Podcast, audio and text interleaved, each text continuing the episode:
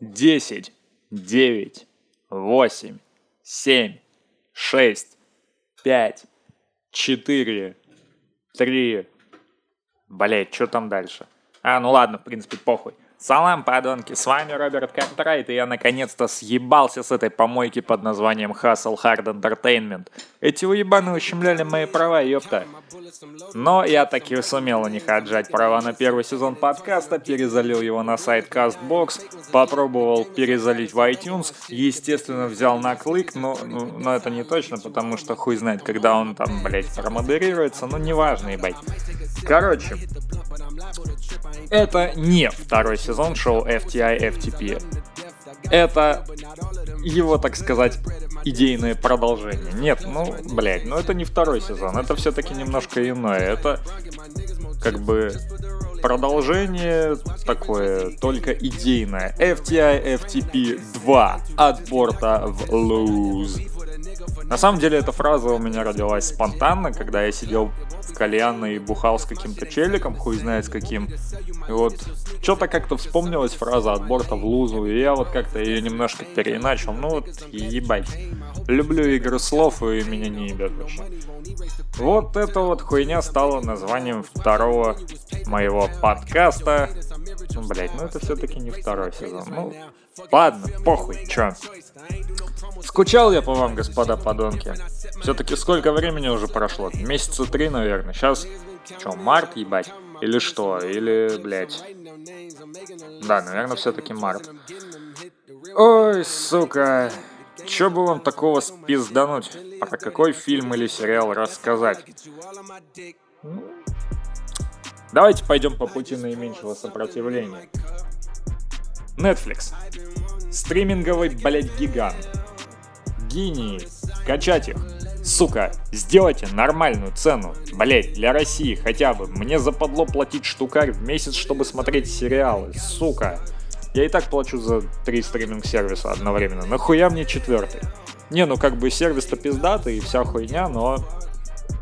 Все равно, блядь. Ну, это, это много. 12 евро в месяц или там 10, это, это дохера, учитывая нынешний курс. Это прям вообще пизда. Но все-таки у Netflix есть нихуевые такие плюсы. Это, безусловно, оригинальность, несмотря на то, что все, что можно, они уже спидили, и все, что нельзя, тоже. Но не суть важно. Сегодня я хочу рассказать вам про то, что держало меня в напряжении все 10 серий. То, что я посмотрел, ну, буквально там за два дня. То, от чего я не мог оторваться просто потому что. Дамы и господа... Какие нахуй дамы и господа, сука? Тебя никто не слушает, иди в пизду. Заткнись. Дамы и господа, я с гордостью вот, блять, не побоюсь этого слова. Представляю вам сериал Майка Фленагана «Призраки». Нет, это не «Призраки дома на холме», потому что он как бы продлен на второй сезон, который будет немножко другой. И, в общем, первый сезон действительно получил название «Призраки дома на холме». Но не весь сериал все-таки. Как бы сериал продлен на второй сезон, и второй сезон выйдет уже под другим названием «Призраки особняка Блай». По-моему, вот так. Ну, похуй. Что там будет, это узнаем не скоро, через год. «Призраки дома на холме» является экранизацией, ну, такой очень вольной экранизацией классического хоррор-романа Ширли Джексон – Призраки дома на холме. Ну, блять, ну тупое название на самом деле. Наши дорогие переводчики, как обычно, оказались молодцами и перевели его именно так. Хотя по факту Призраки дома Хилла. Вот так. The Haunting of Hill House. Дом Хиллов. А не дом на холме, блять. Потому что за все 10 серий что-то этого холма, блять, не заметил вообще. Создатель Майк Фленаган, режиссер всех серий Майк Фленаган, сценарист большинства серий Майк Фленаган, Майк Фленаган, Майк Фленаган, Майк Фленаган, блять. Сразу скажу, тот пресловутый ensemble cast, как он гордо назван, блять, в Википедии, я здесь совершенно не заметил. Почему? Да потому что людей до хрена, но почему-то никого из них в других проектах я никогда не видел. Да, я понимаю, что Тимоти Хаттон в 80-м или 81-м году получил Оскар, Оскар за роль в фильме Роберта Земекиса, кажется. Сейчас скажу в каком. Обычные люди. Вот в 1980 году этот фильм вышел, и не Роберта Земекиса, а Роберта Райтфорда. Ну, блять, Робертов перепутал, сука, хули много, сука. Вот, и в 81 году он получил Оскар за лучшую мужскую роль второго плана, и, кстати, до сих пор остается самым молодым лауреатом этой премии. Вот. А все остальные актеры, ну, блядь. Михил Хаусман, Элизабет Ризер, Оливер Джексон Коэн, Кейт Сигел, Виктория Педретти. А, вот, кстати, Карла Гуджина. Вот да, вот это, е- ебать, реально единственная известная личность для сериального задрота вроде меня единственная известная личность, которая засветилась в этом проекте.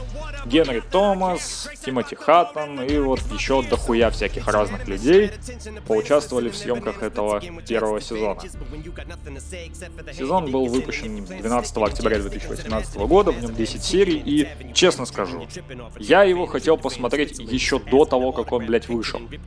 Но то я был занят, то у меня не было подписки на Netflix, то я смотрел что-то другое, и вообще, блядь, жуть какая. Ну, думаю, что все и так знают, о чем этот сериал, но я все-таки расскажу. Сюжет происходит в двух временных линиях, одна из которых рассказывает о пяти братьях и сестрах, чей опыт столкновения со сверхъестественными явлениями в детстве продолжает преследовать их во взрослой жизни. Флэшбэки описывают события в Хиллхаусе, которые привели к побегу семьи из дома. Ну, короче, сделано по классическим лекалам настоящего детектива, блядь. Первый сезон, да. Куча разных временных линий, Естественно, по несколько актеров для одних и тех же персонажей. Естественно, нелинейность, которая порой начинает жестко заебывать. Особенно, когда эти ебучие переходы происходят по 50 раз за серию, блядь, и ты такой... А, а, а, а, а. И при этом никак это, эти переходы не отражаются на той же картинке, например. То есть, ну окей. Я понимаю, 92 год, это не так уж давно и было. Окей, можно было сделать такую же картинку. Но нахуя? Вы показываете события из прошлого. Ну так покажите их так, чтобы это было вот прям, блять, видно, что это прошлое. Я понимаю, каждый человек в здравом уме сразу же угадает, когда чего там происходит, окей, заебись. Вот это действительно происходит в прошлом, вот это происходит в настоящем, а вот это вообще пиздец когда и вообще похуй. Но как вы, допустим, объясните некоторые другие фильмы, в которых сюжет постоянно скачет во времени вперед-назад, и это никак не отражается на картинке. Как вы это объясните? Да никак, блять, потому что это необъяснимо. Просто я считаю, что действительно события прошлого нужно показывать так, чтобы было видно, что это прошлое. Я не знаю, там ЧБ или какая-нибудь стилизация под старину. Вот как в фильме «Собачье сердце». Там же есть такой закос под сепию. Почему нельзя было сделать что-то такое для событий того времени, 92 -го года? Ну, в принципе, это не так уж важно на самом деле. Но, но все же, это такие мелочи, которые нихуя не мелочи. Так, ну краткий сюжет, я, естественно, воспользуюсь ресурсом Википедии, потому что класс.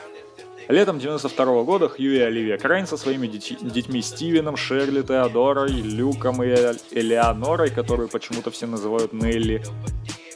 Леонора, Нелли, блять, ну, ну нет смысла в этом прозвище, кстати переезжают в Хилл Хаус, чтобы отремонтировать особняк, продать его за вырученные деньги, построить собственный дом по эскизам Оливии. Но ремонт занимает больше времени, чем они ожидали, а вокруг семьи начинают происходить сверхъестественные явления, которые приводят к трагической потере. Спойлер, умирает мать и Крейны вынуждены срочно покинуть дом. 26 лет спустя братья и сестры Крейны и их отчужденный отец воссоединяются из-за новой потери, которая заставляет их переосмыслить события, произошедшие в Хиллхаусе и тем или иным образом повлиявшие на каждого из них. Заебись. Сюжет, в принципе, добротный. Но почему? временами меня не покидало нихуевое такое ощущение, что я снова смотрю американскую историю ужасов. То есть, даже идея с призраками в доме. Все, кто сдох на территории дома, становятся призраками этого самого дома. Ебать, как оригинально, ребята. Я понимаю, что это уже выдроченный по 50 миллионов раз штамп обычных классических и не только хорроров. Но, come on, почему нельзя было сделать таких рандомных фантомов? Да, я понимаю, что у некоторых персонажей, хотя почему у некоторых, у всех персонажей галюны связанные с теми, что они видят призраков, происходили не только в самом доме, но еще и там, допустим, на улице. Вот тот же Люк, героиновый наркоман, неоднократно видел ебучего высоченного человека с тростью, блять, от которого даже я немножко так очковал, хотя я, знаете ли, не испугливых, блять. Или, допустим, Стивен, который в своем доме увидел призрак. Просто вот это уже такое немножко новое, но, блядь, сама идея умер в этом доме, стал призраком этого дома. Это уже действительно жестко заезжено. Но, так, я уже 11 минут выпустил, ебать. Надо переходить к достоинствам и недостаткам. Достоинство. Операторская работа. Вот про нее, кстати, хочу сказать отдельно очень много добрых слов. В частности, относительно шестой серии.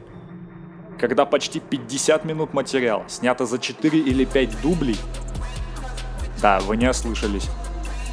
Я к тому, что в этой серии используются не просто длинные, но пиздец какие длинные планы. То есть 14-минутный план для этой серии — это обычное дело. Я сидел, я охуевал. Они серьезно тратили кучу времени на то, чтобы сделать такую пиздатую картиночку, в которой, блядь, отражается все. Это же, это же охренеть как сложно. Просто даже двухминутную сцену снять одним дублем очень тяжело. А они умудрялись сделать это несколько раз. При этом хронометраж таких сцен, ну, минут по 10 уж точно. Потом, конечно, под конец уже обычные такие кратенькие дубли, секунд по 10, окей, нормально, но то, что почти 50 минут были сняты, ну, ну как сняты, показаны за 5 дублей, это прям... А! а учитывая то, что за это время происходит масса всяких разных событий, ебать, это же пиздец как сложно было отрепетировать. В общем, вот за эту серию, которая для меня не является лучшей в сериале, давайте будем объективными, я ставлю 10 баллов. Еще 10 баллов я ставлю за другую серию, за девятую, которая рассказывает о прошлом, ну как, не совсем о прошлом, а о последних неделях матери семейства Оливии Краин. О том, как ее восприимчивость к сверхъестественному стала причиной ее печального конца – Блять. По-моему, это самая сильная серия за весь сериал.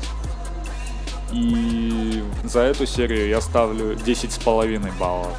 Просто потому, что не могу поставить меньше. Это великолепная серия, она расставляет все точки над «и», и это, это шикарно.